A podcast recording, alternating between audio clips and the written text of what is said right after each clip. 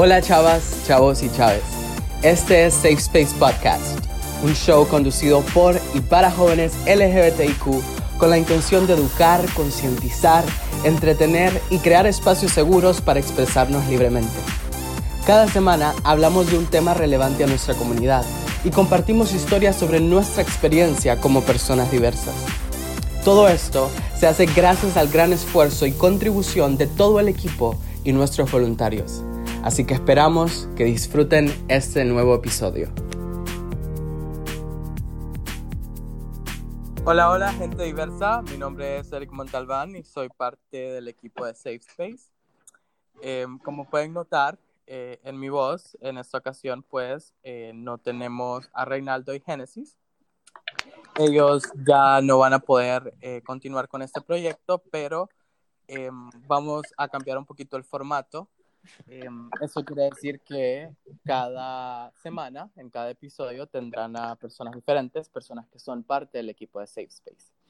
Entonces, eh, sí, quiero, sí quiero tomarme el tiempo para agradecerle a Genesis y Reinaldo por em, todo el tiempo, todo el esfuerzo que le pusieron. Creo que fueron eh, pioneros em, en, en, en, este proyecto. Creo que no, no, existía este tipo de podcast en Honduras y si existían no habían muchos y pues honra a quien honra merece y, y estamos súper, súper agradecidos con ellos. Así que para comenzar, em, el día de hoy tenemos un, un, invitado muy, muy, muy especial.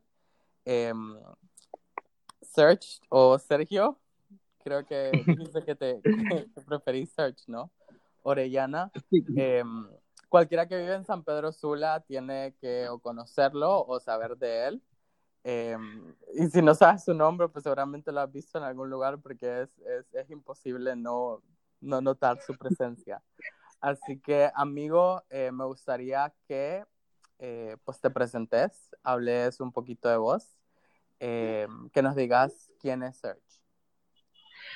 Hola, Toto, muchísimas gracias por esa introducción voy a hacer un pequeño insight. Obviamente nadie va a poder no verme cuando voy porque soy un chico de 240 libras. Imposible pasar desapercibido. Pero me refería a lo fabuloso que sos. Ya te entiendo, te entiendo. Muchas gracias, pero tenía que hacer el chiste. Eh, que bueno. un placer, de verdad me siento demasiado halagado que me hayas tomado en cuenta una vez más para participar con Safe Space. Um, como te lo he dicho siempre, ¿verdad? Mi sueño siempre ha sido ser alguien para ejemplo de la, de la, de la comunidad. Y quisiera, y quisiera pues, bueno, que hablemos, conversemos, que me lleguen a conocer. Y para empezar, pues tengo 30 años, soy de la ciudad de San Pedro Sula, San Pedrana, siempre fabulosa. Eh, me identifico como una persona de género fluido, es decir, que me encanta pues disfrutar mi feminidad como también mi masculinidad a punto medio o de cualquier forma. Entonces, eh, sí, ahora mismo resido en la bella isla de Utila, en Isla de la Bahía, y pues um, ya tengo cerca de siete, ocho meses acá y ha sido una aventura. Qué súper. Este, mira que yo estaba pensando, nosotros estábamos pensando como creo que era abril, en, en, junio, ¿no? Y cómo íbamos a celebrar junio. No, perdón, era, era marzo. Era antes del coronavirus. El coronavirus, todavía no estábamos pensando en el coronavirus, pero eh, estábamos como planeando en qué íbamos a hacer en junio, aunque era muy temprano, y, y teníamos en mente esta, esta serie eh, o este proyecto para buscar aquellos íconos de nuestra comunidad que la verdad demuestran valentía y una de las primeras personas que vino a nuestra mente fuiste vos. Eh, porque siento que ya sea que lo hagas eh, eh, consciente o de una forma directa, te has convertido como un referente, pues, para nosotros, por, por, lo menos para mí, o sea, yo, yo, yo te miro de lejos, de cerca, y, y la verdad es que me da envidia de la buena, ¿no? Porque, porque te miro seguro y sé que, sé que seguramente no siempre fue de esa manera, eh, pero te miro seguro, te miro siendo vos todo el tiempo, eh, te miro eh, que, que amás ser quien sos y amás la comunidad y a mí la verdad que eso me inspira mucho. Entonces, eh, a mí lo que, lo, lo, que me gustaría que hiciéramos hoy es hablar de cómo llegaste a, a ser esa persona, ¿no? Eh, eh, hablemos un poquito de este contexto histórico, de, de, de, tu familia, de tu historia, de, qué sé yo, tu relación con tus padres, tu entorno escolar, o sea, ¿quién era Sergio? Sí, de pequeñito. Me encanta, me fascina y me emociona a la vez la misma idea. Pues, ¿qué te cuento? Mira, yo vengo de una familia, eh, de una familia donde, pues, eh, mi madre era la única que la sustentaba. Mi padre falleció cuando yo tenía uh, corta edad. Entonces, mi mamá siempre fue la que tomó riendas de la familia. Una madre soltera, con cuatro hijos, súper católica, con hermana, una hermana mayor también que, pues, cuando yo nací ella tenía alrededor de 15 años. Según fui creciendo, pues ya era mucho mayor ella. Y eh, eh, muy cristiana, protestante. Uh, okay. Fue una infancia feliz. Eh, mi mamá siempre, mi ma mamá nunca pudo estar en casa porque ella siempre trabajaba de, de la luz del sol hasta, hasta la luz de la luna, o sea, trabajaba mucho porque siempre quiso dar lo mejor para sus hijos y se demostró pues dándonos estudios privados a todos. Um, vengo de una familia muy humilde, mi mamá era una mesera, alguien que me enseñó mucho lo que es el tener el coraje para salir adelante, la wow. fuerza de que uno no tiene que limitarse, solo porque naciste pobre no significa que vas a tener que morir pobre, que no puedes luchar. Al final esta vida pues es eso, ¿no? Luchar. Y, sí. y, y bueno, eh, crecí en esta sin mi mamá, quien me cuidaba era mi hermana mayor, quien era súper, um, como te digo, cristiana. Crecí con la idea de que ser yo como era, que me, era diferente, me gustaban los niños. Mi primer amor se llamaba Gabriel en la escuela, en primer grado, Gabrielito. Nunca se me olvidó. Te lo juro, era demasiado consciente de lo que me gustaba y lo que no, y sabía que era diferente, pero como estaba con una familia religiosa, todos los comentarios eran de mucho odio, ¿no? Okay. Entonces, claro que me daba miedo. Claro, claro que me daba mucho miedo, me daba vergüenza ser yo.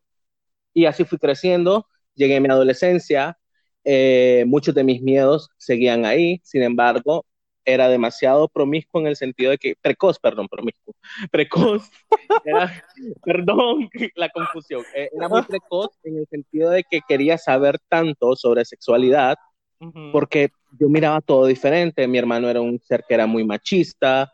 Era porque ahora él, eh, bueno, ha ahí cambiado. te contaré. Okay. Exacto, ahora es quien me defiende y quien dice estar orgulloso de lo que soy. Ay, qué lindo. Um, sí, mi hermano uh, ha sido una montaña rusa con mi familia, pero al final comprendí ya ahora a mi edad, pues, que ellos son yo, mi sangre, los amo y quería... ellos me aman como soy yo te quería hacer una pregunta antes de que eh, uh -huh. saltemos a tu adolescencia. Eh, uh -huh. Dijiste que ya estabas consciente en primer grado, ¿no? Que te gustaban los niños. Eh, sí. Que eso, pues, tiene que ser en una edad de 6, 7 años, ¿no? Correcto. si hablamos de, porque vos, vos, dijiste que sos una persona de género fluido. Uh -huh. Cuando estabas chiquito, ¿tu expresión femenina era muy evidente o no lo era? Sí que lo era, simplemente que era, no lo, no lo, yo no lo notaba, okay. claro, Ajá. pero, o sea, según me recuerdo las historias y todo, y como que yo quería vivir un amor y que yo era ella, que ah. yo era ella y él era él, entonces desde, desde, ese entonces yo sentía como algo anda diferente acá, uh, me explico, entonces... Eh, sí recuerdo, tengo recuerdos muy vagos de mi idea, por ejemplo, con este chico Gabriel, era como, yo quería ser la compañerita, siempre me llevaba con las niñas, de hecho, tengo un título de ganador de juego de Jaxes en la escuela. ¡Wow! que usualmente los niños no jugaban Jaxes, ¿verdad? Ajá. Era un juego muy... En aquel entonces era muy estereotipado como para las chicas nada más, y yo lo gané. Entonces oh, wow. siempre me involucraba más en actividades que hacían las niñas uh -huh. que actividades que hacían los niños. Y, y, así fui, y así fui creciendo y así fui como, fui desarrollándome como lo que soy ahora. Sí, sí, sí, sí. ¿Y tuviste algún conflicto con quizás tu mamá eh, o tus maestros o alguien por tu expresión, por, por, por referirte a vos como ella, por, por estar En realidad no me refería como ella, no me refería como ella, pero en mi, en mi interior lo sabía. Ahora, con quien tenía conflicto era con mi hermano, porque mi hermano pues llegaba con sus amigos a veces a la casa y sus amigos todo guapos, por cierto, me recuerdo muy bien. Eh, yo como, ay, que no, no, no, no hallaba qué hacer y yo me ponía a cantar y me encantaba cantar así como, ah, yo no soy esa mujer que no sale de casa. La Faye, me moría cuando Faye vino en el 95, 96, yo tenía seis años y yo lloré porque yo quería ir a la Faye y cantar, eres a su cara y bailar como ella. O sea, te estoy diciendo que obviamente para mi hermano, quien en ese entonces tenía unos 15, 16 años, él decía como, ah, pues, deja de cantar que pareces culero, que no sé qué, que solo las mujeres hacen eso, ¿me entiendes? El típico machito de, de, esa edad. Entonces, yo crecí con esa inseguridad, o sea, todo es una enseñanza. Obviamente, entiendo a mi hermano su actuar, ahora que soy adulto, ¿no? Sí. Entiendo a mi hermano su actuar porque en realidad nunca tuvimos una educación, como te digo, nuestra madre era una señora, pues era mesera, que con el tiempo ella pudo, al, terminar de estudiar, eh, nosotros, de dejar la responsabilidad con nosotros, pues ella comenzó a, dedicarse para ella, estudiar, abrir su propio negocio, y así fue como se montó la historia ya después de mi vida más adolescente, adulto. Entonces, eh, sí, eh, eh, como te digo, mi conflicto era con mi hermano, ¿verdad? por eso, porque hacía cosas que solo las niñas deberían de hacer, ¿no? Sí. Y, y usar muchos colores en los cuadernos, cosas así, cosas que usualmente son categorizadas como más para niñas, ¿no? Tengo una pregunta. Porque aquí estamos hablando pues de una, de una presión o un conflicto externo, ¿no? Con otras personas. Pero en algún momento de tu vida tuviste un conflicto interno, eh, tipo, tipo de, de, de, soy gay o soy diferente, porque a veces cuando somos pequeños sabemos que somos diferentes, pero no tenemos el lenguaje, o sea, no sabemos por qué somos diferentes. Entonces, en algún momento de tu vida quizás te odiaste o, o, quisiste cambiarlo, o, o sea, en algún momento existió en tu vida un conflicto interno entre vos y tu sexualidad. Sí, pasó a mis 13 años, 13, entre 13 y 14 años. Yo tenía algo con alguien muy cercano a mi familia y sabíamos que era algo prohibido, que era algo que no estaba bien visto por nuestras familias y aún así eh, lo hacíamos. Yo, la verdad, me comporté muy cobardemente. Obviamente tenía 13, 14 años. Sí. Ah, dañé mucho a esa persona, no lo voy a negar, porque en mí crecía la inseguridad de que lo que estoy haciendo no está bien, que yo no tengo que ser gay, que yo soy un hombre y que Dios me hizo hombre y que yo tenía que seguir lo que Dios decía. Entonces me metí a la iglesia a querer ser cristiano y ser un mm. hombre de ver. Nunca comencé una relación con una mujer porque en realidad al final no, pues no era lo mío. Entonces, entonces es como que, que, entonces es como que, me explico, sí, me odiaba, me torturé, como por un año aproximadamente me alejé de esa persona. Eh, eh, no dejé que fluyera lo, que teníamos, ¿no? Que seguramente hubiese sido algo bueno, eh, pero bueno, pasó. Ok. Luego, después de eso, sí, ya era un poco más diferente. mi búsqueda ideal del amor se volvió más, más, como te digo, más intensa. Eh, sentía la necesidad de estar con alguien que e, ese sueño que tenía desde niño de como yo ser ella y él mi príncipe o mi príncipe azul, me explico, eso, crecí bastante con eso y, y a, forma de no gustarme cómo me miraba, cómo me vestía, querer verme como otros, otras personas. Y yo decía que eh, me quería poner a dieta, que me quería operar, que quería esto. Eh, muy infeliz, muy infeliz, muy infeliz porque no me miraba como una chica, porque cualquier chica podía ser mejor que yo. que cualquier persona puede ser mejor que yo. Entonces, sí me mucho durante mi adolescencia, según iba creciendo y según iba creciendo mi, mi afección sexual hacia hombres, que usualmente buscaba hombres que no estaban emocionalmente dispuestos o que simplemente mm. no eran homosexuales. ¿Qué problema no tenemos con eso? ¿Qué problema tenemos con eso? Muchos gays. O sea, el buscar personas que no están disponibles y que no son homosexuales. Correcto, eh, sí, es una lucha constante. Yo sé que es algo muy que pasa mucho dentro de la comunidad y, y sí, hablar de esto me gusta bastante porque yo sé que muchos se van a sentir identificados, pero creo que estamos tan en la misma comunidad tenemos ese estereotipo de, de buscar el hombre varonil y que el hombre varonil es el que no. Porque dentro de nosotros nos sentimos como esa mujer, como nacimos, con, crecimos con la idea de ver a la mujer y al hombre feliz. muchos, muchos homosexuales queremos eso, pues, sin darnos cuenta que nosotros somos hombres y somos bellos como somos y que un hombre bello también, que no necesariamente tiene que ser macho, men o muy varonil, te puede amar igual o, igual que un hombre macho, ¿no? Entonces.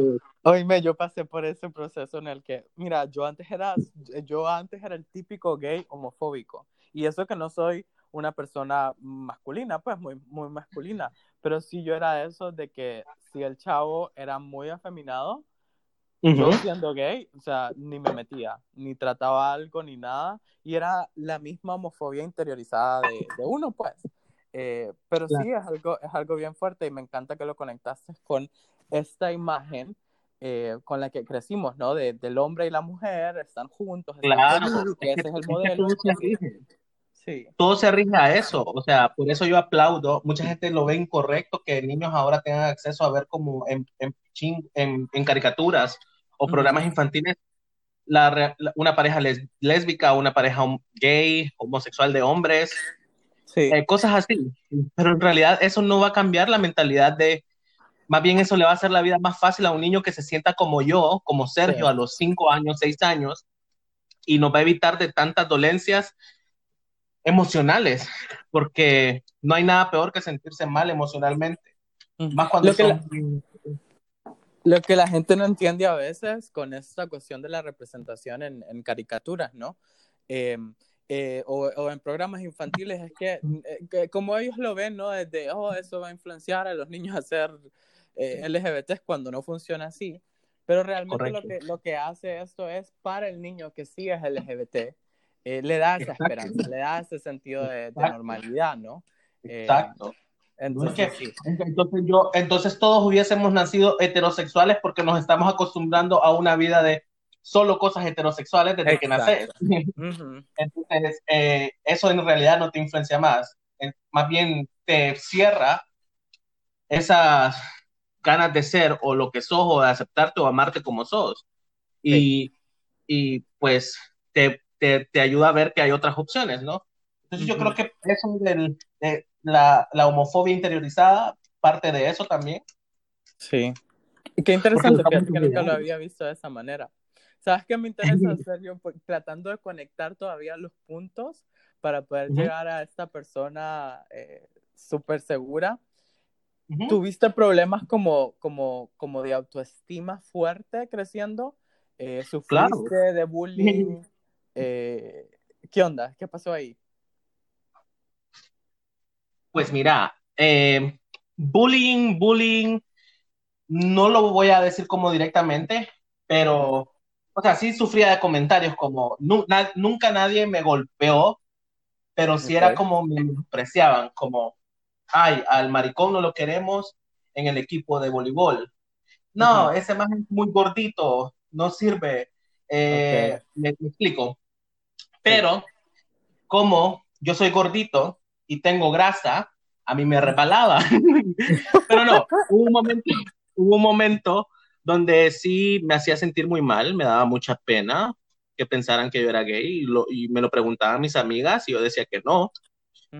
Y yo como, y, Sergio, pero decime algo, en confianza, te prometo que no voy a decir a nadie, vos, no, vos sos gay. Y yo, ay no vos, ¿cómo crees que no, que yo soy gay? No vos. Y súper loquita, ¿verdad? Pero era, sí, la loca ahora le faltaba ya el maquillaje y la pelucaza, ya. Entonces, pero, pero me explico, era como el mismo miedo al rechazo, me, me explicó, hacer la burla. Sí. Eh, es muy mal que crezcamos con eso. Y creo que lo mismo que te digo de la televisión y todo eso, fomentan eso, pues, porque si, si no te dejan, dan la oportunidad de que ver que alguien como vos, cuando sos niño, existe gente igual que vos en tu misma situación, eh, te, te ¿cómo, ¿cómo, lo puedo explicar? ¿Cómo lo puedo comparar? Te sofocas, sentís como que, ay, ¿por qué soy así? tuve que nacer así? ¿Por qué, y te sentís solo. ¿por qué, no soy como, ¿Por qué no soy como Alex, por decir un nombre? ¿Por qué no soy como Alex, que él es guapo, atlético, le gustan, le salen las chicas más bonitas y todos quieren andar con él, todos quieren salir con él? ¿Me, explico? Sí. Eh, qué sencillo hubiese sido que alguien a mí a esa edad me hubiera explicado como Sergio, vos sos hermoso tal y como sos y a los, a los 14 años aparece esa persona, se llama Elizabeth Pinto, fue mi ángel de la guarda, la primera persona que supo que yo era gay. Okay. Y me da un poco de, de emoción hablar de ella porque, bueno, tengo 30 años y nuestra amistad sigue intacta, ella vive en Madrid ahora, una mujer súper exitosa. Y, y, nunca se me va a olvidar sus palabras de decirme como, Morse, a vos que te pele, me dice, vamos a ser amigos. Hacíamos voces, teníamos dos, uh, ¿cómo se dice? Characters, dos, dos personajes. Ella era Naomi y yo era Yahaira. ¡Wow! Y yo me ponía sus pelucas y sus cosas y era como súper divertido. La verdad que ella me hizo la vida muy fácil cuando se trata de, de haber salido del closet con alguien ¿Fue la primera persona a la cual le dijiste? ¿Ah? ¿Fue la, ¿Fue la primera persona a la cual le dijiste que era gay? Es la primera persona genuina, o sea, que con la que no, una persona heterosexual que no haya tenido ningún tipo de contacto físico, sexual o emocional. Ok. Sí, entonces, eh, sí, ella, nunca voy a olvidar de eso. Eh, ella, ella se titula y se presenta muchas veces como mi hermana mayor y es la que me dice que siempre me va a cuidar. Qué linda, qué linda. Y qué, importantes son este tipo de aliados, ¿no? Que, que y usualmente son las mujeres. Creo yo que para, es muy común que para los hombres gays, o sea, a veces quienes nos defienden son las mujeres, son las mujeres heterosexuales. Exacto. Exacto. Por eso es que yo muchas veces no entiendo cómo hay muchos homosexuales que tratan de menospreciar o ver mal a una mujer. Para mí esto es... Vos sabes que sucede mucho en la comunidad, ¿no? O sea, no vamos a hablar solo las cosas bonitas de la comunidad, porque también tenemos mucha sombra. Yo sé que no es el punto, pero es importante saberlo porque ah, una vez vos, um, once you address, cuando ya apuntas el problema, sí, ya lo puedes, trabajar, lo puedes arreglar, ¿no? Sí, sí, sí, sí. Entonces, pues, hablemos, hablemos ahora de cómo llegas a ser ese ser, o, o crees que, siempre, bueno, yo creo que sí, esa esencia siempre tuvo que haber estado dentro de vos, ¿no? Pero cuando, cuando llegas a ser esta persona súper libre, súper segura, súper, pues yo soy así, yo me quiero decir así, yo me quiero expresar así, eh, y lo voy a hacer en cualquier lugar, en todo momento, sin pedir perdón y sin pedir permiso. Fíjate que eso pasó exactamente ya cuando yo, yo me voy de la casa, pero eso pasa cuando yo tengo 22 años. Yo me fui a la casa a los 16 porque yo quería ser libre, quería estar, trabajar, conocer chicos, todo eso. Sí. Pero como a los 22 años, yo conocí un lugar que se llamaba eh, La Maison Maya, era un bar. El primer bar donde yo me sentí súper cómodo siendo quien soy. El chico, el dueño, en paz descanse, era un argentino súper amigable, cero homofóbico. De hecho, a mí, Amnesia y Galaxia, que no sé si alguna vez me han dicho así, pues surgió ahí. Todo surgió en ese bar. Yo andaba con pelucas, andaba con, con cosas de mujer, me ponía faldas. De hecho, mi, la primera vez que yo me transformé en mujer fue para un Halloween en el 2013 en, en, ese bar. Andaba vestido de Adele. Ay, pucha, qué Y fue una experiencia, una experiencia bien, bien única.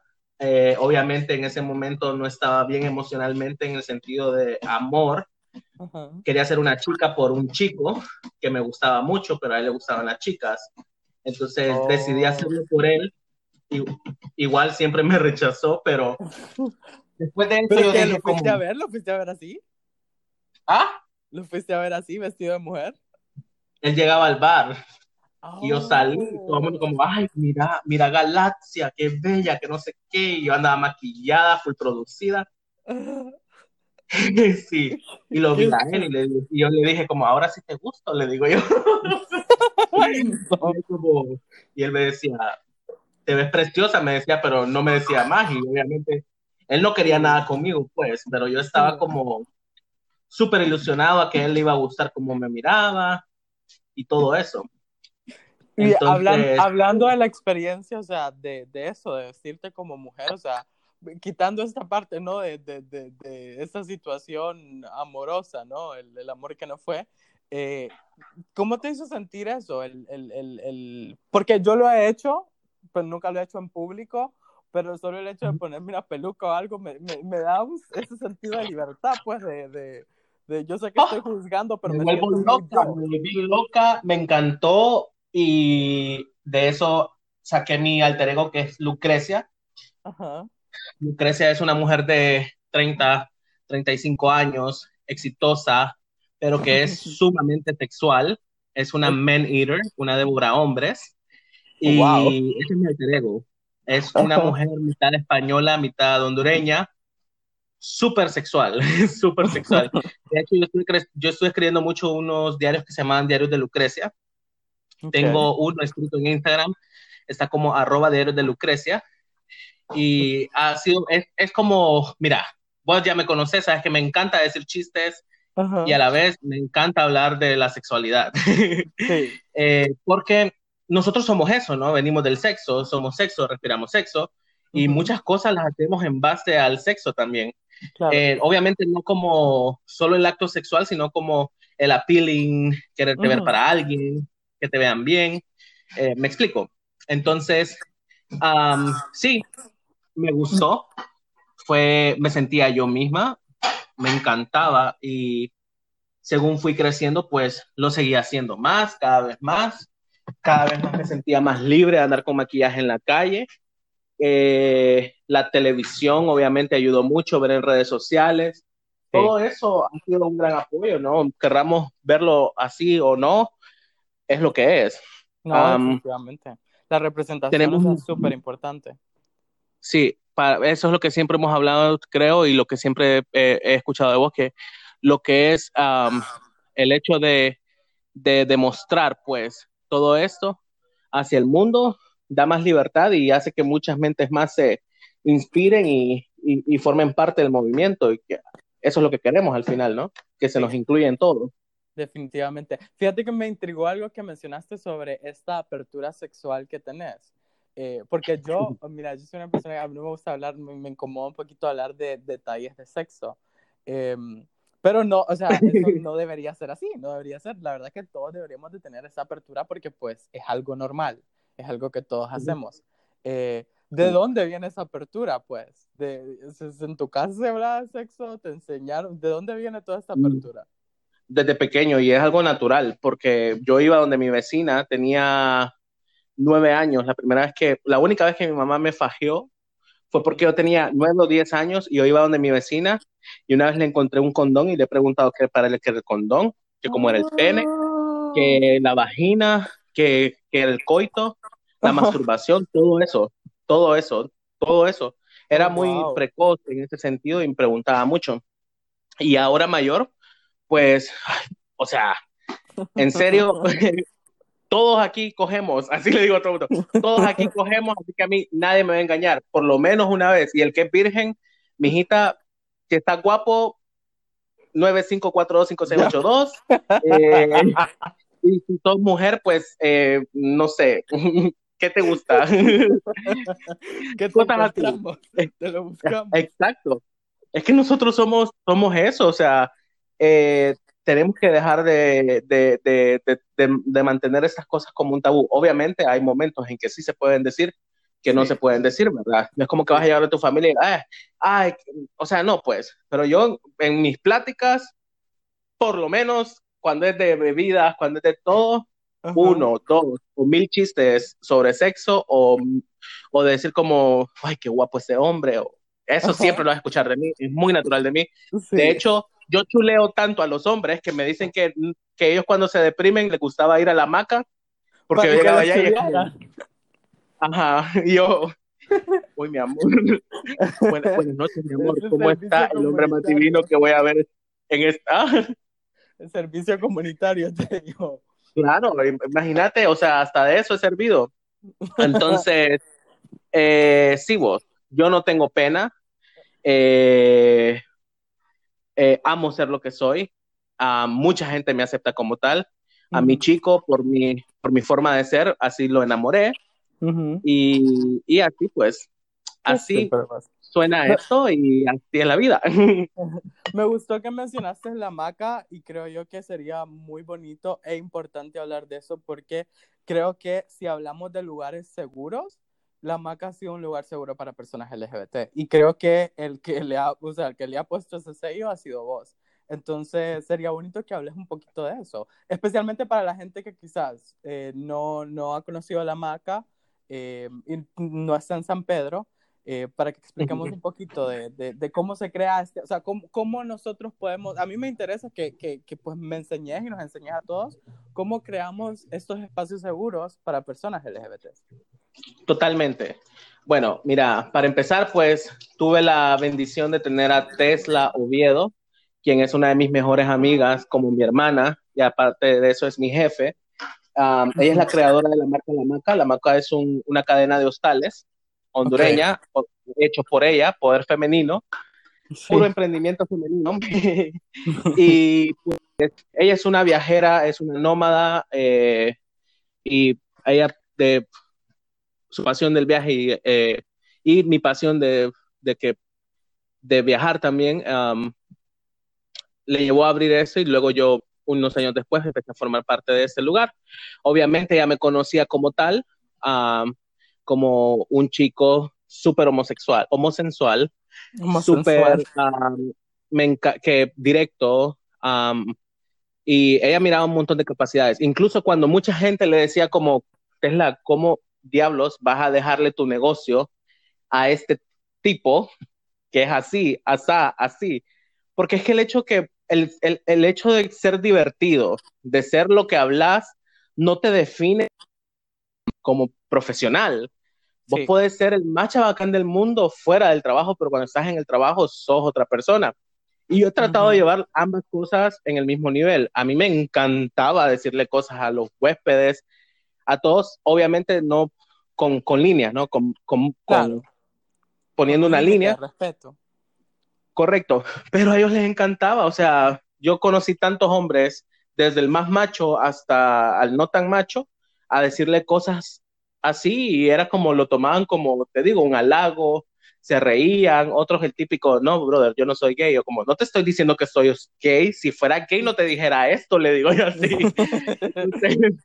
era como que, me explico, es simplemente, creo que eh, cuando nosotros somos nosotros mismos, tenemos los límites de respeto, ¿verdad? Eh, ya me ya te, o sea, creo que me estoy explicando. Y cuando sos una persona natural y sobre todo que evitas el odio, ah, porque también nosotros tenemos que tener eso, pues, evitar la crítica hacia los demás.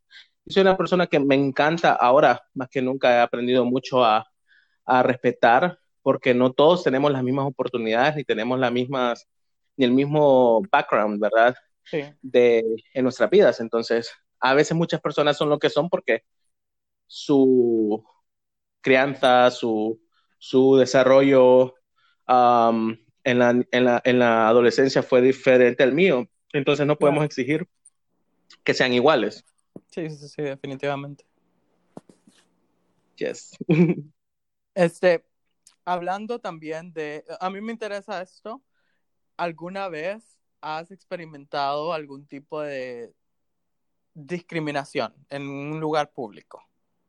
Sí, me ha pasado en una discoteca, no me han dejado entrar porque andaba maquillado, porque andaba un arito. Eh, ¿Por me un ha pasado. arito? Sí, una vez porque andaba aretes y andaba los labios pintados, no me quisieron dejar entrar. ¿Y que qué no dejan- dicen? O sea, ¿cuál es su excusa? Que no, que no se puede, que los hombres no pueden andar con aretes, ni con gorras, ni con zapatos. Yo le digo como, eso es un accesorio, le decía yo, eh, ¿por qué me lo quieres quitar? ¿En qué les estorba? O sea, ando bien vestido, ando un par de aritos.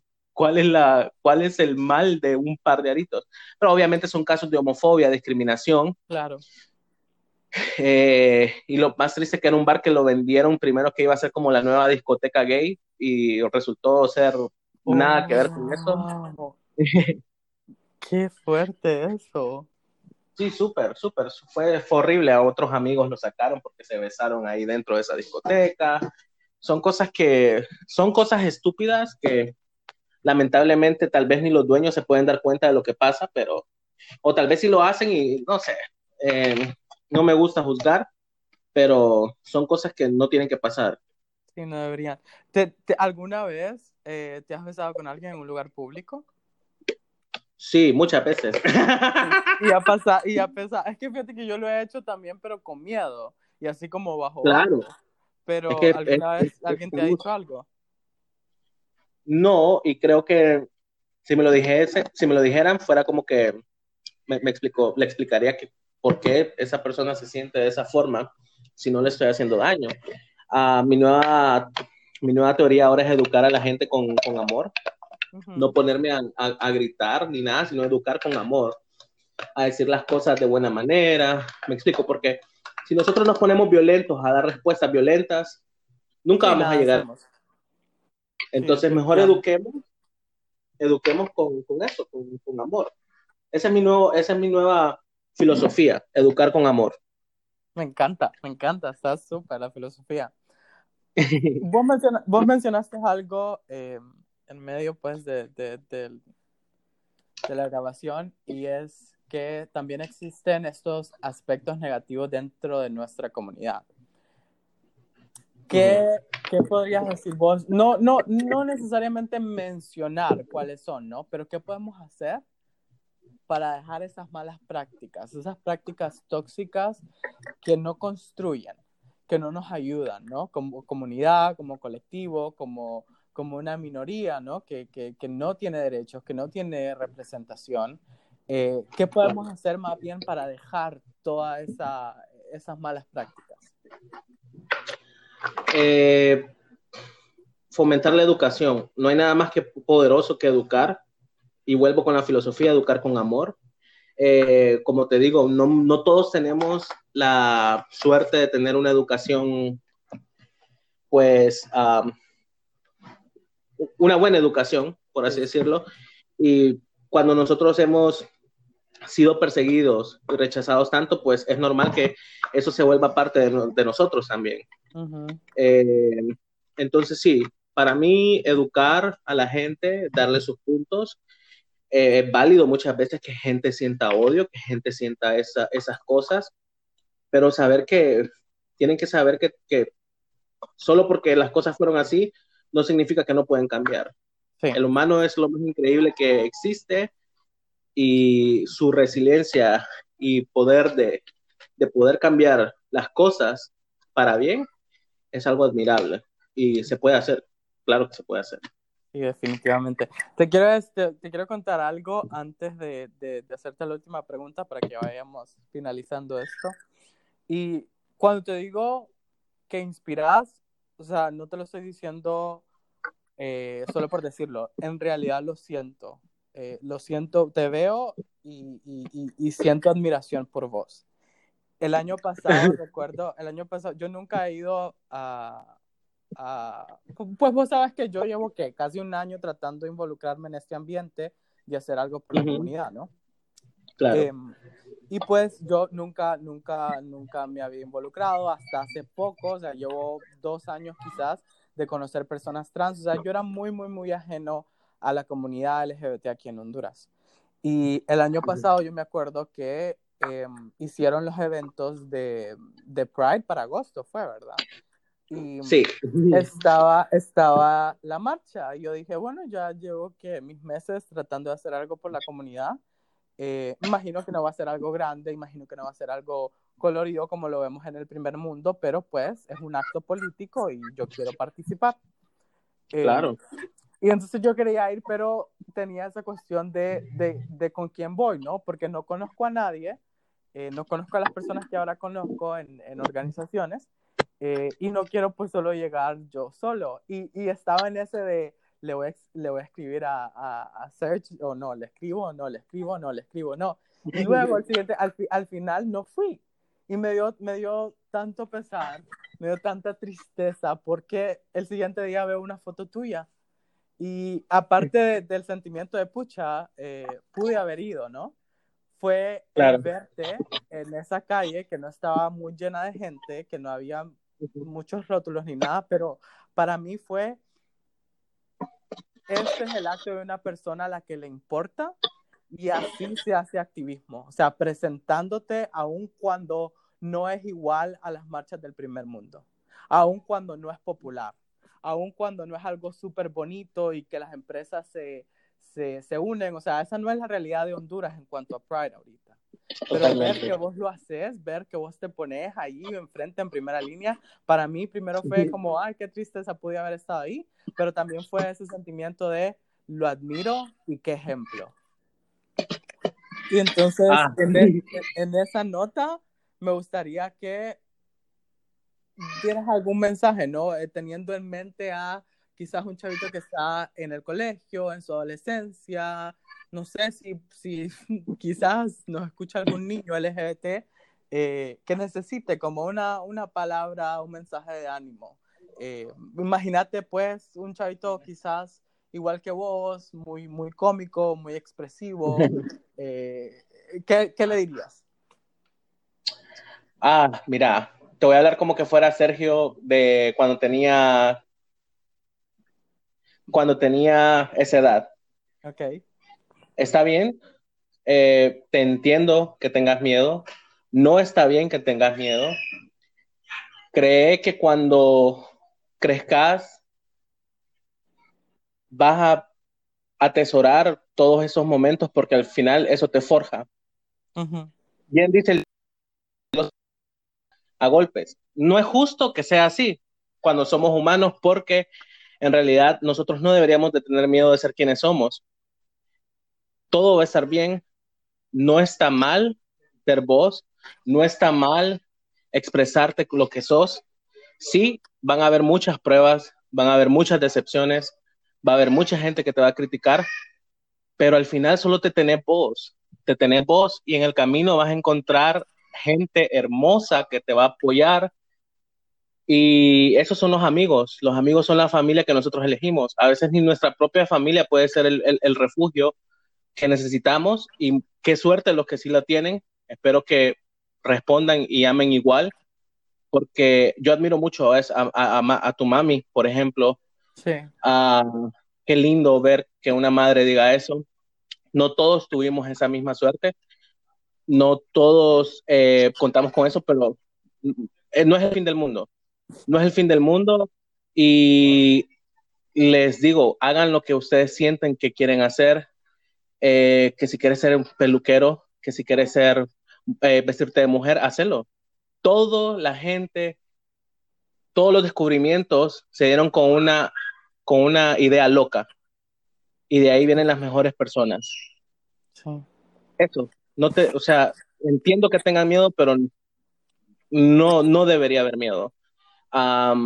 poco a poco se va trabajando todo, poco a poco se va haciendo lo que sos y eso, amor propio, eh, amigos, buscar buenos amigos que nos inspiren a ser alguien mejor y, y o sea, hay, tenemos estos espacios ahora que no existieron nunca, hubiese deseado que existieran cuando yo tenía esa edad. Sí. Y, incluso mi página de Instagram está abierta.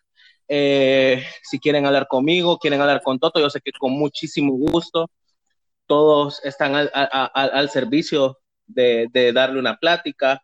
A mí me encanta, me encanta hablar y eh, eso hago aquí en Utila porque yo conozco muchos chicos de 15, 16 años cuyos se sienten un poco mal porque son bisexuales o sienten que están haciendo algo incorrecto. Eh, mm. Me he llevado esas sorpresas y uno piensa que porque estar en esta isla, por ejemplo, es como, ay, libertinaje, es, está bien con los extranjeros porque vienen de, otro, de otra cultura, pero la gente de acá, esto al final es un pueblo y hay mucha mm. religión. Aquí hay siete religiones diferentes y es menos, de, menos, menos de menos de siete mil habitantes. Imagínate que, cómo es. Entonces, amar no está para nada mal, que nadie debe de tener miedo de amar ni sentirse mal por amar a lo que sea, hombre, mujer, transexual, eh, sexual. No, no es necesario incluso que, que si te sentís confundido, etiquetarte. Deja ir a tu corazón, a tu mente y experimentar es un proceso difícil, pero no imposible. Y pues poco a poco todos, todos nos, estamos descubriendo. Yo incluso a mis 30 años sigo descubriendo cosas mías. Y así es esto, así es la vida. Sí, no, es un proceso. Amigo, qué lindo. Gracias, la verdad que me siento muy feliz y, y, honrado por haberte eh, tenido pues en, en, este podcast. Y no sé, eh, sé que se vienen cosas grandes y sé que se vienen eh, colaboraciones pues para trabajar en pro de la comunidad, así que te agradezco mucho el tiempo. No, gracias a vos por la invitación, por tomarme en cuenta y estoy a la orden. Ese, ese, ese, es uno de mis sueños y yo estoy ahí para la comunidad siempre.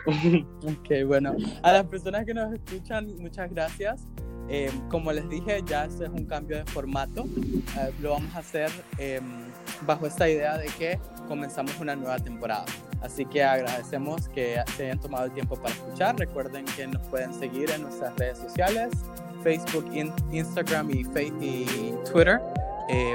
Eh, Safe Space HN. Así que muchas gracias.